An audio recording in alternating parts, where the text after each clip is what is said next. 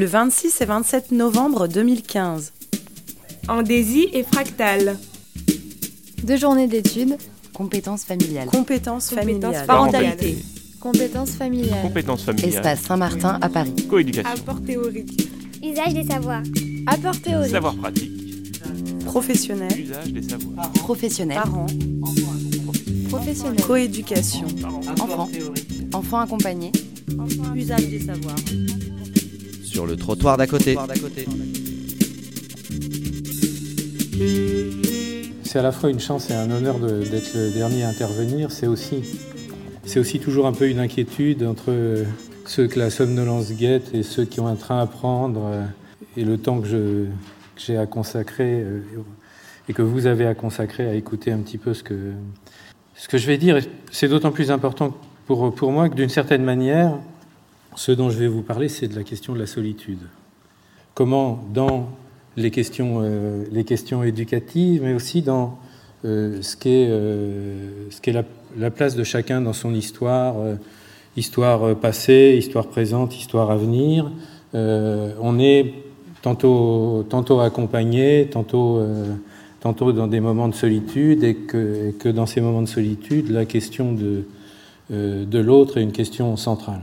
Alors, je sais que je, peux compter sur, les uns et les autres qui sont ici pour euh, faire que je ne sois pas seul à la fin de mon intervention, Euh, mais tout et aussi tout au décours de, de cette intervention, mais aussi pour me sentir encore un peu moins seul, je, euh, je vais choisir, pour revenir, j'espère en tout cas que vous le sentirez à la fin de mon intervention, à des choses très, très concrètes, euh, comme je l'ai apprécié là, hein, euh, juste auparavant dans, l'intervention de- d'Evelyne Grange-Ségéral, euh, vers des choses très, très concrètes, faire quelques détours en, allant euh, rechercher auprès d'un certain nombre de grands, qui la plupart sont nos ancêtres, mais quelques-uns sont pas si éloignés que, que ça, des points d'appui. Je glisserai souvent hein, sur, euh, sur ce qu'ils disent pour passer de l'un à l'autre.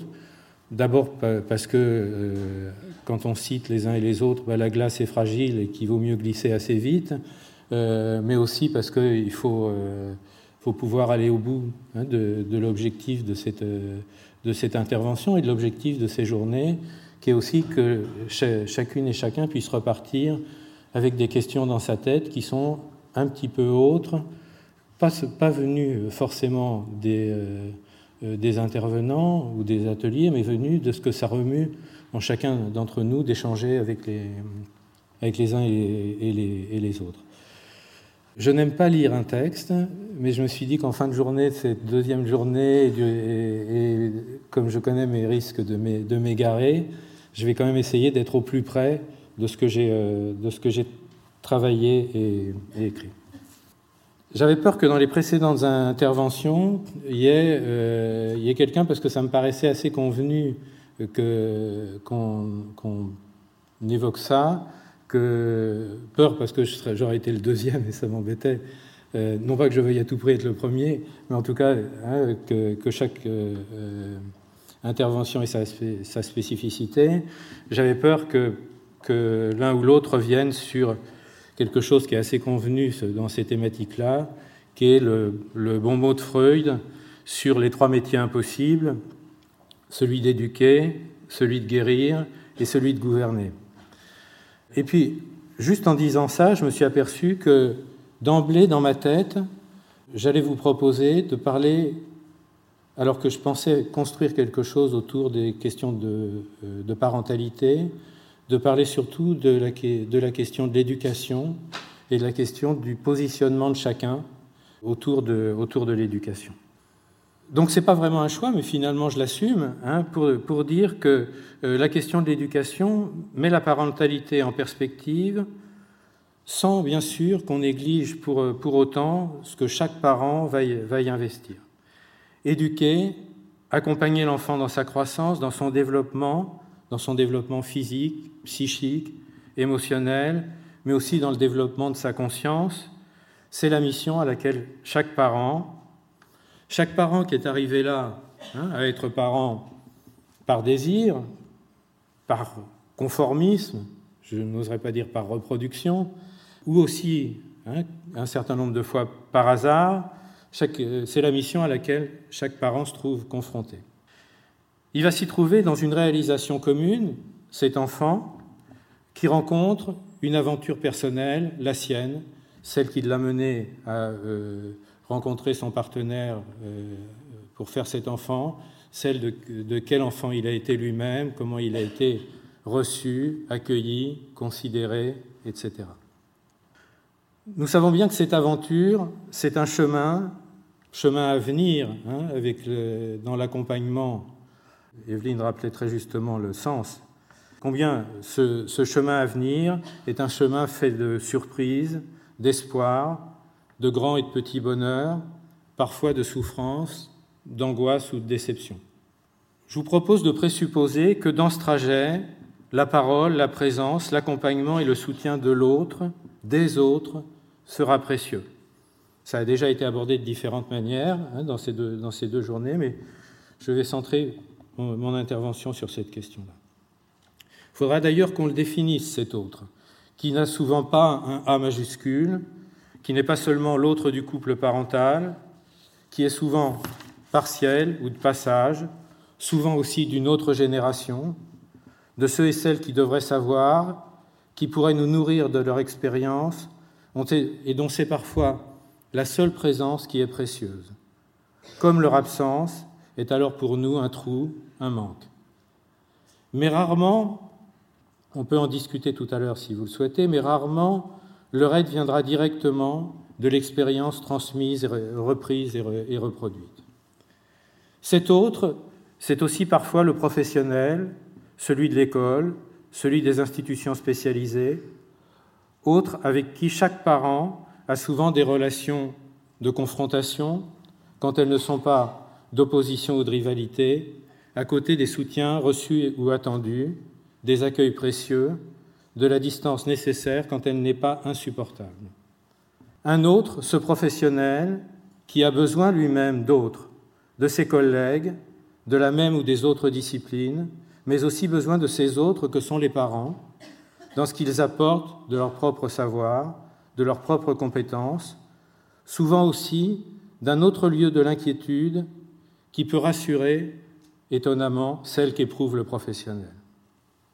Ses parents, chaque parent ou figure parentale, ses professionnels, chaque professionnel, ont eux-mêmes et chacun d'eux besoin d'un autre commun, l'enfant lui-même. L'enfant cible de toutes les inquiétudes, de toutes les attentions, de toute la bienveillance ou de toute l'angoisse que chacun peut transmettre, mais cet autre qui lui-même, l'enfant, cet autre qui lui-même assure par sa présence la légitimité de chacun à se tenir à sa place, assure par son souci l'importance de chacun, assure par ses efforts la garantie de, de lien où, dans le dialogue ou le conflit, et les deux ne s'opposent pas forcément, chacun a une place sa place, celle qui est présente tant dans le cœur que dans la pensée et dans les émotions de l'enfant. Nous y reviendrons. Comme nous allons bientôt revenir sur, pour qu'il soit complémentaire et qu'on puisse collaborer avec lui, l'importance que cet autre soit non seulement différent, mais reconnu comme différent. Et je crois qu'il faudra y revenir avec beaucoup d'acuité. Mais retrouvons Freud. Certains qui prennent euh, Homo, sa boutade sur les trois métiers impossibles, tente de l'actualiser, plus d'ailleurs que de le contextualiser, en disant ce métier rendu impossible. Ils ne sont alors pas très éloignés de celles et ceux qui s'appuient sur cette parole du Maître, entendez avec euh, distance hein, que, ça n'est pas de fascination qu'il s'agit, euh, sur cette parole du Maître pour nourrir le découragement, le renoncement ou le cynisme qui nous menace dans ces temps de troubles, de désarroi et quelquefois de difficultés. Dans un patient article, la psychanalyste suisse Mireille Sifali, qui est quelqu'un qui est spécialisé dans les recherches sur la pédagogie et l'éducation, revient sur ce qu'elle appelle la boutade inépuisable de Freud. Elle en rappelle d'ailleurs la dernière version qui dit Il semble que la psychanalyse soit la troisième de ces professions impossibles, où l'on peut d'avance être sûr d'échouer, les deux autres, depuis bien longtemps plus connus, étant l'art d'éduquer et l'art de gouverner. Ou, selon une autre traduction, il semble presque, cependant, que l'analyse soit le troisième de ces métiers impossibles dans lesquels on peut d'emblée être sûr d'un succès insuffisant. Les deux autres sont connus depuis beaucoup plus longtemps, sont éduqués et gouvernés. Et précise-t-elle, euh, Mireille Sifali, il serait donc moins question d'échouer que d'avoir un succès insuffisant, le doute transparaissant dans ce, dans, dans ce il semble encore redoublé du presque. Et elle cite Eugène Henriquez qui s'interroge ainsi pourquoi Freud a-t-il mis les trois professions qui nous préoccupent en parallèle? Pourquoi a-t-il pu penser qu'elles devaient connaître le même destin? Henriquez y voit trois raisons, dont la première serait que ce sont, et je le cite, ce sont les seuls métiers qui expriment un pouvoir nu sur les hommes, autrement dit, un pouvoir sans médiation. Et Mireille Sifali précise Ces trois métiers sont en effet liés par un commun pouvoir au cœur de leur action, par leur potentialité d'en abuser, se heurtant à l'impuissance quand l'autre déjoue leur intention. Or, le pouvoir et l'autorité sont aujourd'hui en souffrance. L'adulte a perdu sa légitimité sociale. Sentant son pouvoir inopérant, il se défend de la blessure narcissique infligée par celui qui lui échappe. Entendez l'enfant. Un langage guerrier, une parole qui humilie, du rejet, une non-reconnaissance, des dévalorisations et des généralisations deviennent ses armes face à celui qui n'obéit pas. Et elle poursuit, entre les adultes, les pouvoirs s'exacerbent. Comme la légitimité manque, les rivalités duels s'installent. Un discours de collaboration et de mise, de bonne loi, il cache la difficulté que nous avons à travailler avec des logiques différentes de la nôtre. Chacun accuse l'autre de démission. Et nous retrouvons bien là ce qui fait aujourd'hui souvent la difficulté quand la tentation, l'obligation, l'injonction, mais aussi le soutien narcissique poussent à croire nécessaire d'identifier la réussite de l'autre, être un adulte convenable, devenir un adulte convenable et responsable, d'identifier sa réussite à l'autre, son enfant, à sa propre réussite, soit le parent. Et le sentiment que si son enfant n'est pas tout à fait abouti, socialement, professionnellement, affectivement, ce serait notre propre échec. Difficulté de toutes les époques, vous pourriez me dire, et vous auriez raison. Mais singularité de notre époque de chercher souvent individuellement, dans la réussite de l'enfant, son propre succès personnel, et en contrepoint, trouver dans les difficultés de l'enfant son échec propre. Certes, et cela a déjà été souligné hier, hein, et notamment par Irène Terry, les évolutions familiales dans toutes les configurations qui ont pu être nommées et dénommées le mettent en évidence. Mais pour celles et ceux qui reçoivent notamment des familles ou des couples en souffrance, nous voyons combien, même dans les familles que l'on dirait unies ou traditionnelles, l'investissement personnel de chaque parent confronte les uns et les autres à la frustration et à l'insatisfaction, à la rivalité et aux reproches faits à l'autre et à soi. Aussi est-il, je crois, et en tout cas c'est ma proposition, et vous n'y échapperez pas, aussi est-il utile de revenir sur ce qu'est l'altérité pour, plus tard, voir ce qu'il en est de l'utilité de chercher des soutiens, au moins autant que de chercher à aider. Emmanuel Lévinas nous aide, au-delà quelquefois de la difficulté qu'on peut avoir à le lire et à comprendre ce qu'il veut dire, à réfléchir sur ce qu'est l'altérité. Longtemps contestées, voire pire, ignorées, ces réflexions sont aujourd'hui, dans notre environnement contemporain, d'une brûlante actualité.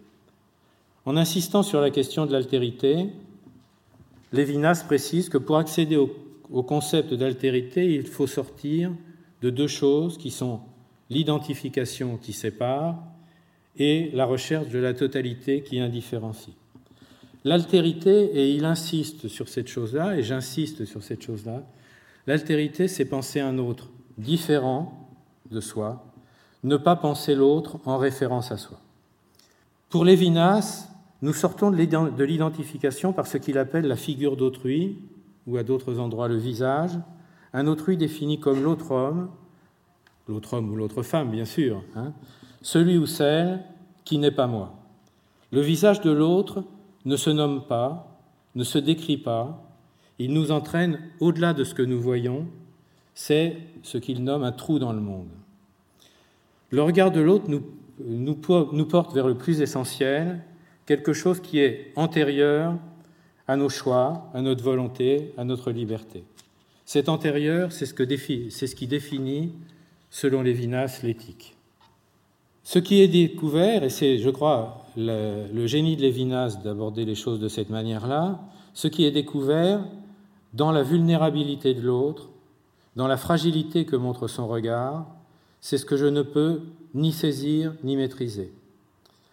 Cette dimension, c'est ce qu'il appelle l'interdiction de la violence, du meurtre.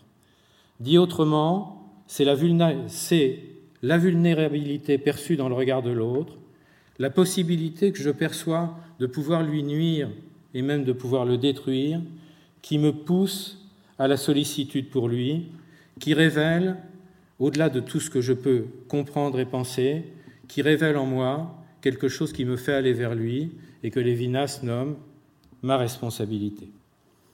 L'interdiction radicale du meurtre, celle, qui vient un peu, hein, comme, on, comme, on, dirait euh, autrement, l'interdit de l'inceste, hein, quelque chose qui est en deçà de la, question de la loi, en deçà de la question des, règles, en deçà de la question des bonnes, des mœurs, l'interdiction radicale du meurtre, celle qui vient de ma responsabilité ressentie, c'est celle, bien sûr, du meurtre avec une arme, mais aussi du, euh, du, meurtre par indifférence ou par abandon. Cela entre en écho avec la responsabilité qui me vient pour autrui. Si je suis personnellement responsable d'autrui, et évidemment d'un autrui proche, hein, par ce, cette rencontre hein, euh, que, que Lévinas appelle le visage, euh, si je suis personnellement responsable d'autrui, ce n'est ni par choix, ni par bonne volonté, ni par élection. C'est parce que je ne peux pas faire autrement. Je ne le développe pas maintenant, mais si vous voulez, on pourra y revenir dans, les échanges. Lévinas dit de ça, la responsabilité est sans pourquoi. Est sans pourquoi. C'est-à-dire, ça n'est pas la responsabilité qu'on définit comme voilà, mon enfant, de quoi tu dois être responsable, voilà dans, euh, tel professionnel, dans votre métier, les responsabilités que vous avez, c'est ce quelque chose qui me pousse à aller vers l'autre et qui vient, Lévinas dit, d'une archéologie de notre histoire. C'est-à-dire que bien sûr, on pourrait se dire que ce qui nous pousse à aller vers l'autre comme un individu responsable, c'est ce qui nous a été transmis. Et évidemment, il faut toujours entendre en creux ce qu'on définit en plein, hein, là, c'est-à-dire quand ça ne se fait pas comme on pourrait le souhaiter. Ça n'est hein, pas seulement ce que j'aurais reçu de mes parents qui m'auraient enseigné ceci ou cela ou transmis ceci ou cela par, euh, par, par plein ou par, des, ou par défaut, parce que si ça leur venait d'eux, ça viendrait pour eux de, l'avant, etc. Et euh, Lévinas dit ça vient de l'archéologie de, de l'histoire. Donc pour lui, tout ne dépend pas de nous, de nos choix, de notre volonté, de nos votes. Nous sommes avant tout dépendants de ce que nous sommes.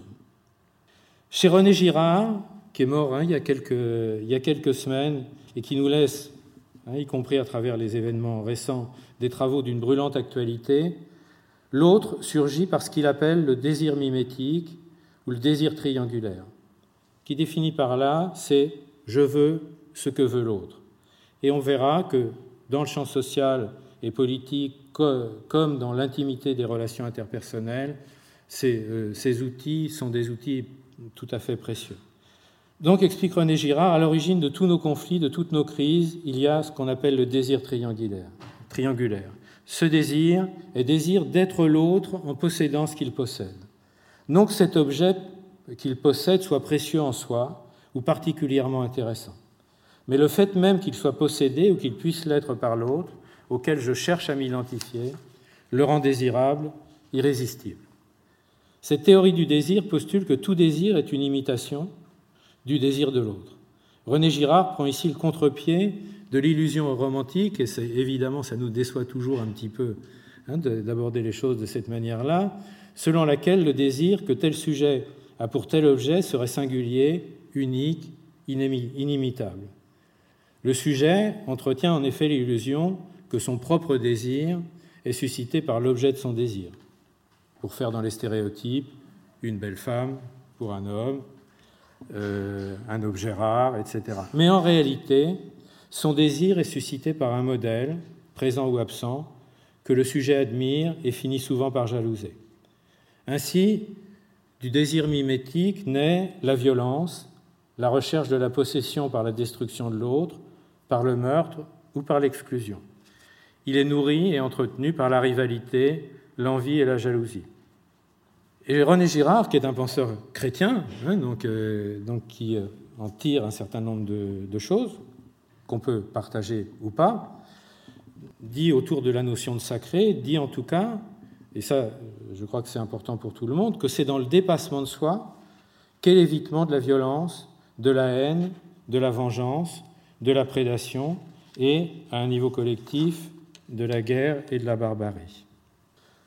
Martin Buber, lui, et je vais aller assez vite maintenant dans la, fin de ces références hein, multiples pour, venir plus directement au sujet qui nous rassemble.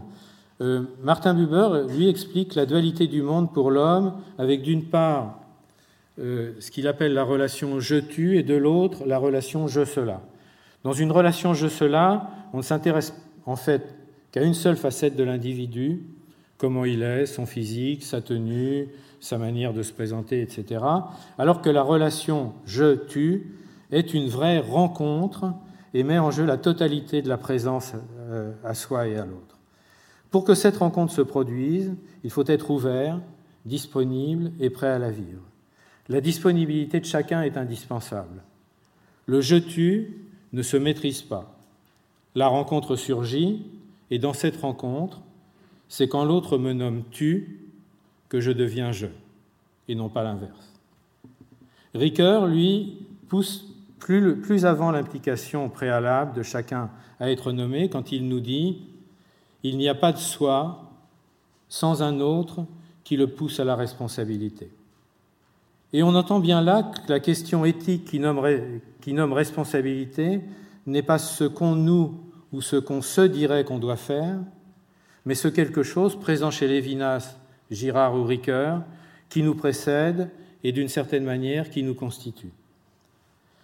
Ce quelque chose est porteur du mouvement qui nous pousse vers l'autre, qui fait que le mouvement vers lui, pour en prendre soin, l'aider, le soutenir, favoriser son développement ou sa croissance est défini chez nous, en tout cas nous feignons de le croire, comme déterminé et intentionnel. Pourtant quelque chose nous pousse et fait retour à ce que nous dit Lévinas. Ce quelque chose, c'est justement la vulnérabilité de l'autre, celle qui sollicite notre responsabilité. Et si on repense à la situation que présentait euh, Evelyne tout, à l'heure et ce moment quelques années après de se retrouver, il y a quelque chose qu'on pourrait relire hein, de ce point de vue-là autour du moment où chacun peut baisser la garde, montrer sa propre vulnérabilité et du coup pouvoir faire qu'un dialogue s'engage sur la, euh, sur la possibilité pour chacun d'être un soutien et, une aide pour, pour l'autre. C'est ce que Jacques Godbout nous transmet lorsqu'il définit le don comme l'esprit du geste, c'est-à-dire le sens qu'on donne au mouvement qui, s'impose à nous d'aller vers l'autre en, difficulté ou en souffrance. Tout ceci, je l'ai abordé avec vous jusqu'alors du côté de ce qui est apporté, ce qui soutient, ce qui valide, ce qui fait qu'on est reconnu par l'autre. La clinique, mais aussi nos vies, les, difficultés relationnelles entre celles et ceux qui se détestent et croient avoir de bonnes raisons pour cela, mais encore plus celles qui naissent de l'amour, des attentes déçues, des engagements brisés, des intentions déniées, viennent nous montrer que nous devons aussi en explorer la face sombre, le creux du plein que nous avons défini. Axel Honneth, j'en ai pas tout à fait fini quand même. Hein. Axel Honneth, philosophe allemand contemporain, euh, dont Catherine Selnay parlait dans son atelier ce matin, notamment à propos de, euh, en insistant sur le fait que euh, les processus de reconnaissance ne vont pas de soi, mais qui sont l'objet d'une lutte. Hein, et ça concerne notamment la question des familles. Donc Axel Honnête nous a parmi les premiers, mais aussi avec Paul Ricoeur, aidé à relier ces questions à celles des déficits de reconnaissance, des influences néfastes du mépris, de l'indifférence ou du rejet. Tous deux, en précisant les processus de reconnaissance, nous font entrevoir ce qui pourrait paraître une évidence et pourtant a priori nous choque ou nous trouble, quand Axel Honnête dit la reconnaissance précède la connaissance. Veux bien aussi hein, qu'on y revienne un peu tout à l'heure si vous le souhaitez, mais juste pour dire qu'avant de faire connaissance, il faut en avoir des raisons, et notamment que chacun, d'une manière ou d'une autre, reconnaisse l'autre par une mise en lien, par affiliation, par ressemblance, par affinité. Se connaître viendra ensuite. L'amour de son enfant, mais aussi souvent la rencontre amoureuse, vient avant même de connaître l'autre vraiment. Le faire connaissance viendra l'enrichir, ou pas, viendra, mettons, viendra l'enrichir et lui donner du corps, si on peut dire. Et il nous rapproche de Donald Winnicott. Dans une conférence de 68, Winnicott développe l'importance pour l'enfant de ce qu'il appelle croire en. Tout, je cite Winnicott, toute la question est croire en quoi? Je distingue ici la différence entre l'expérience vécue et l'éducation. Dans l'éducation, vous pouvez transmettre à l'enfant les croyances qui ont un sens pour vous et qui font partie du petit univers culturel ou religieux dans lequel vous êtes né ou que vous choisissez à la place de celui où vous êtes né. Mais vous ne réussirez que si l'enfant est capable de croire en quelque chose. Le développement de cette capacité ne dépend pas de l'éducation. C'est une affaire d'expérience de la personne, ce qu'elle a connu, bébé ou enfant, en matière de soins.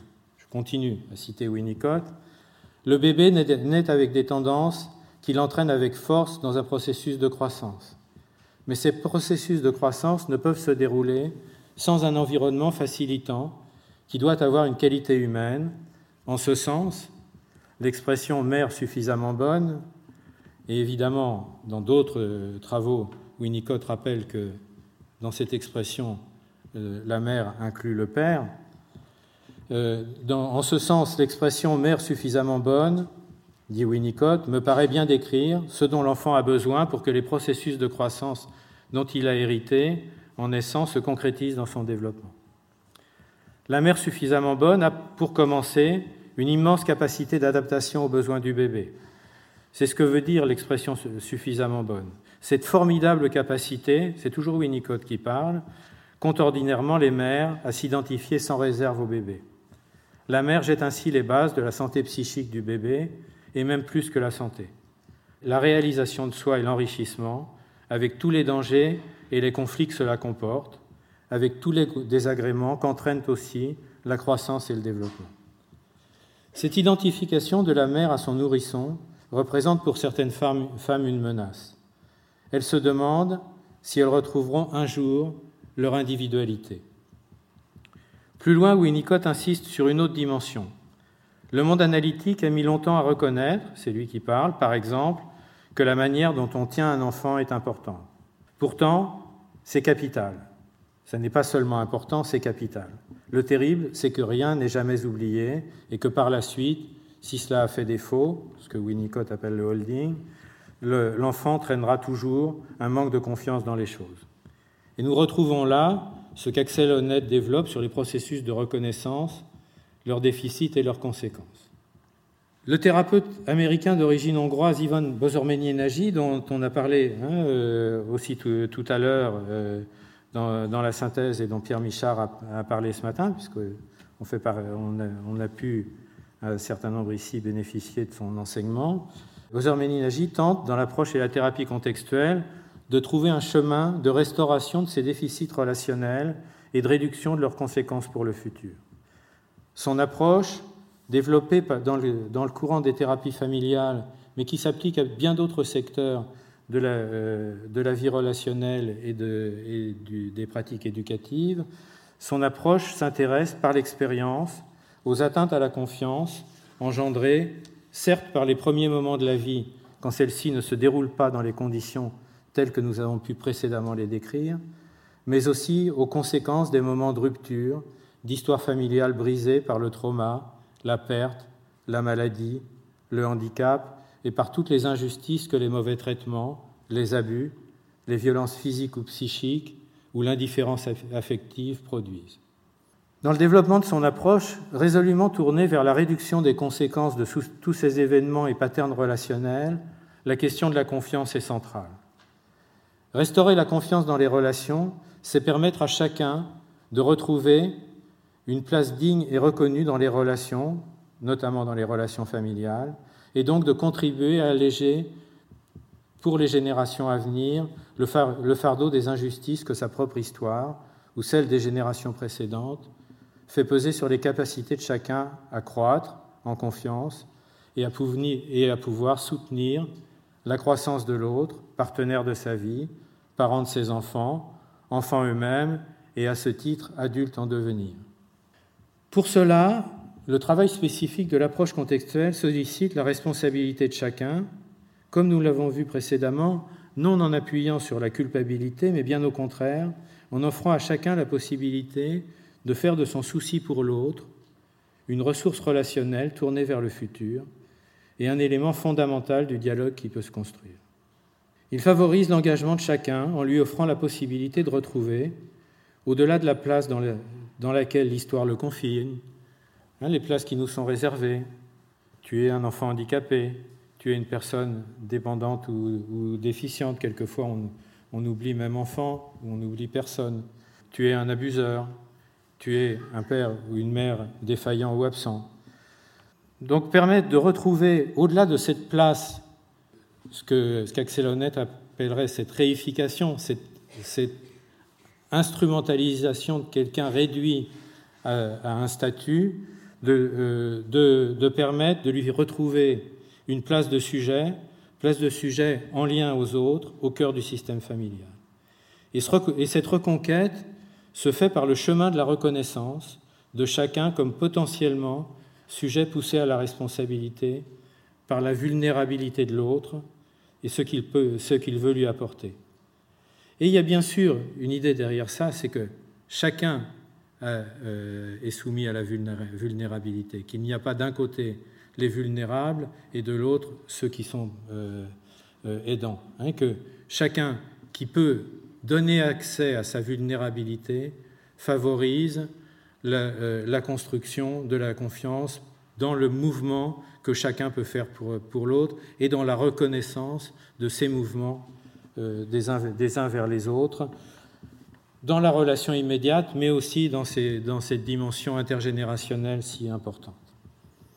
C'est d'ailleurs sous le vocable d'éthique relationnelle que se définit cette dimension singulière du, du travail thérapeutique, où la capacité, mais aussi devons-nous dire le besoin essentiel de chacun de donner à ses proches, même dans les pires situations, constitue une ressource relationnelle et un levier d'évolution des relations et de la place de chacun. Comment tout cela peut-il, au-delà des offres spécialisées et des aides thérapeutiques et éducatives, nous apporter des outils à la réflexion et à l'action? Freud, en insistant sur le caractère impossible, et vous avez entendu de quoi il s'agit, impossible du métier d'éducation, métier d'éducation qui concerne aussi bien les parents que les, professionnels. Comme Winnicott, en nommant cette dialectique entre ce que la mère apporte et ce que l'enfant, dans son besoin de recevoir, en tout cas pour le nourrisson, valide de la compétence de celle-ci, nous éclaire. Il nous éclaire non sur l'aspect normatif ou descriptif de la mission éducative, parentale ou professionnelle, mais sur la difficulté constante du début de la vie à toutes ses étapes jusqu'à l'autonomie et au départ des enfants, de pouvoir conjointement être là et s'absenter. Être là pour aider, être là pour soutenir, être là pour donner ce dont l'autre a besoin. Mais aussi pouvoir renoncer à en avoir un retour ou une valorisation immédiate. Au risque, si cela ne se peut pas, d'empêcher l'autre de se réapproprier les choses, de, les prendre pour lui et d'en faire autre chose que ce que nous avions prévu.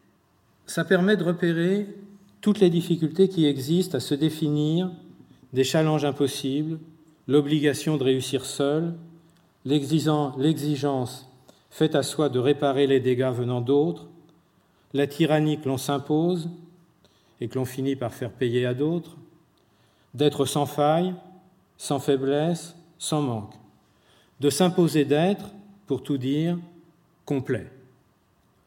Tout cela souvent dans la rivalité à l'autre, autre de son histoire, parent défaillant dont on ne veut pas seulement réparer les, faiblesses ou les, malveillances, mais aussi parent exigeant qui nous impose d'agir quand nous sommes parents à notre tour, sous, son regard jugeant et inquisiteur, ou parent parfait, n'ayant jamais pu faire son travail de désidéalisation réciproque, comme l'explique si bien Philippe Guton, et qui continue, même après la mort, à nous faire sentir insuffisamment compétents, jamais à la hauteur. Mais aussi, autre de la relation, partenaire que pour une part, nous avons choisi pour sa différence, et chez qui, confronté aux difficultés et aux nouvelles situations de vie, par exemple le moment de devenir parent, ces différences deviennent insupportables.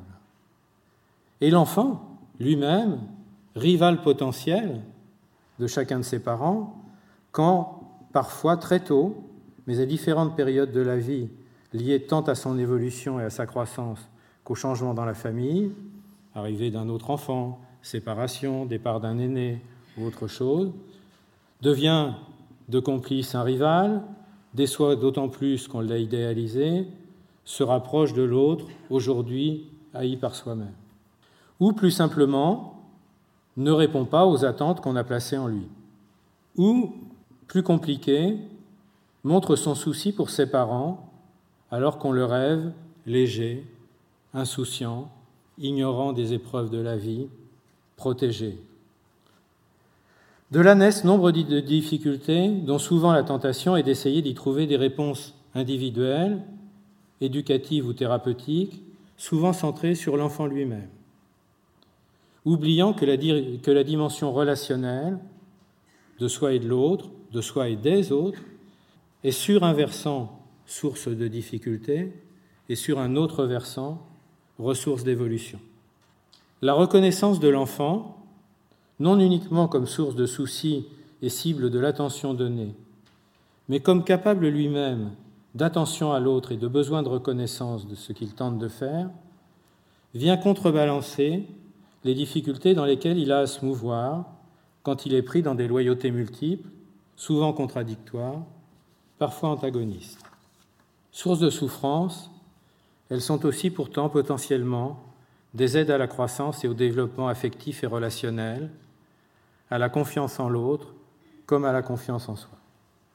L'enfant responsable, comme le nomme volontiers Pierre Michard, n'est pas un enfant surchargé de tâches et de soucis, mais aussi celui qui, à l'épreuve de la vie et de son utilité reconnue, peut être un enfant curieux, intéressé, motivé par les mouvements affectifs et relationnels qu'il mobilise chez l'autre et qui se mobilise en lui, en bref, porteur d'un futur. Les professionnels, outre qu'ils se reconnaîtront peut-être dans cet enfant qui s'est en partie dégagé de ses tâches en en trouvant une autre identifiée comme utile dans leur métier, outre qu'ils pourront penser à leur propre vie de parents ou de partenaires adultes, peuvent aussi, je crois, je vous propose d'y revenir dans la discussion, si vous le souhaitez, y voir ce qui se pose entre eux, ce qui se pose pour eux dans les processus de collaboration avec les familles. Pour approcher de la conclusion, dans une société multiple, dans un monde protéiforme où les origines, les cultures, les références se confrontent et se mélangent, les repères traditionnels sont mis à l'épreuve. Certes sans avoir disparu, les modèles familiaux, la transmission du savoir par l'école, les valeurs confessionnelles, les références idéologiques, que l'on pourrait pourtant parfois croire exacerbées, sont battues en brèche parce que le monde apporte par les rencontres, l'information, les réseaux sociaux et autres. De nouvelles affiliations se créent, croit-on souvent par affinité choisie, fréquemment par des trajets multiples, variés et improbables. Pour certains, et peut-être à certains moments pour chacun d'entre nous, cela constitue une menace. Notre premier constat, c'est qu'il n'y a pas le choix et que tout ce qui nous pousse à refuser exacerbe les tensions, les replis, les oppositions, les rivalités et avec eux leur cortège de jalousie, de haine, de rejet. Décrivons là en même temps tout ce qui se passe dans le, tissu, social comme ce qui se passe dans l'intimité des groupes familiaux. Et nous pousse dans le champ qui est le nôtre, celui des familles et de l'éducation spécialisée, celui de l'aide à l'enfant, à rechercher toutes les formes possibles de restauration du dialogue et de construction de la, confiance. Pour cela, le chemin de la reconnaissance de la contribution, pavé d'obstacles, est le plus fécond. Il reconnaît que je ne peux pas faire sans l'autre, comme nous l'avons précédemment évoqué, cet autre qui, par sa vulnérabilité, nous pousse à l'attention et nous fait exister dans nos élans de générosité et de sollicitude. Mais, aussi cet autre qui, quand nous trébuchons, nous soutient, nous aide à nous relever, ne nous laisse pas dans l'errance, dans la solitude et dans l'indifférence. Paradoxe des paradoxes, cet autre est souvent le même que le premier, compagnon de vie, parent imparfait, professionnel parfois indélicat, et surtout enfant dont le besoin principal est de n'être réduit ni à un objet de désir et de satisfaction de l'adulte, ni à un idéal de réussite soumis aux seules contraintes et exigences. Mais un enfant dont le bonheur et l'épanouissement se fait aussi dans une parole qui reconnaît son attention aux autres, sa préoccupation pour leur tracas ou leur malheur, son besoin de contribuer à la permanence des liens de ceux qui se sont réunis pour sa conception et que la vie faisant oppose ou sépare souvent. Ces autres de l'autre, nous l'avons maintes fois répété, existent par leur différence. Non pas tant que ce soit les différences additionnées ou mélangées qui créent cet univers qui nous ferait rêver d'une communauté multiple et bigarrée où chacun trouverait du bonheur à baigner dans le multiple. Quoi qu'il ne nous soit pas quand même interdit un peu de rêver. Mais surtout insistons, ce n'est pas la nature de la différence qui pour l'essentiel nous fait exister dans la relation et favorise le dialogue qui s'engage, mais c'est en elle-même la différence et sa reconnaissance qui constituent un sujet résumé par l'expression de Martin Buber, que je rappelle, je deviens je quand l'autre me nomme tu. Et puis, juste pour finir, et bien sûr sans en faire des recettes, je me suis dit que c'était bien de, pour dire quelques-unes de, des questions qu'on peut se poser comme ça, ou en tout cas celles qui me sont venues le plus immédiatement, qu'on rencontre souvent dans les institutions, euh, dans le travail avec les, familles, dans les groupes d'analyse de, de pratiques, et qui sont des questions qui semblent euh, presque des mais qui quelquefois ont leur utilité. Alors je vous en fais une liste qui est loin d'être exhaustive, mais qui sont les premières qui, qui, me sont venues comme ça. Comment intégrer le plus possible et pourquoi l'enfant à toutes les rencontres, parents professionnels qu'il concerne? C'est-à-dire, pour le dire autrement, à toutes les rencontres entre parents et professionnels. Et la suite de, ça, c'est pourquoi ces réticences, pourquoi ces difficultés, quelles en sont les raisons, nos rationalisations, nos, bonnes et mauvaises raisons. Comment apprendre à parler, écrire à propos des jeunes et de leurs familles, comme s'ils étaient présents et comme si on s'adressait directement à eux. Et c'est un exercice qui, dans le travail professionnel, est exigeant, mais change beaucoup le langage qu'on emploie, mais aussi, on l'a vu à diverses reprises, ça a été évoqué, la manière de, euh, voir et d'appréhender la situation des, euh, des uns et des autres. Comment se nourrir de la différence et sortir de la rivalité Et pourquoi? Parce que la rivalité, ça n'a pas pour chacun d'entre nous que du mauvais. Ça nous, aide à nous tenir à différents moments. Comment mieux reconnaître les compétences parentales et en faire des ressources partagées? Question d'une évidente simplicité. Comment se préoccuper de la reconnaissance de ce que le jeune engage pour ses parents et les professionnels et le soutenir dans sa démarche Comment ne pas oublier que c'est dans les petits gestes du quotidien, dans les pratiques élémentaires de la relation, que se construit ou se déconstruit la, confiance Que ce ne sont pas dans les grandes déclarations, que c'est dans l'épreuve, que c'est dans la vie quotidienne. Comment, quand je l'oublie, favoriser qu'un autre puisse, en confiance, venir me le rappeler. J'espère que c'était pas trop pesant pour cette, euh, fin de journée. Et puis, euh, ben, on a quelques minutes pour échanger si vous, le, souhaitez. Et je vous remercie de votre attention.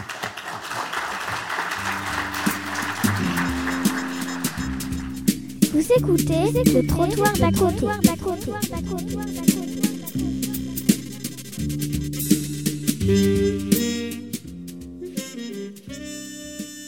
trottoir d'à côté.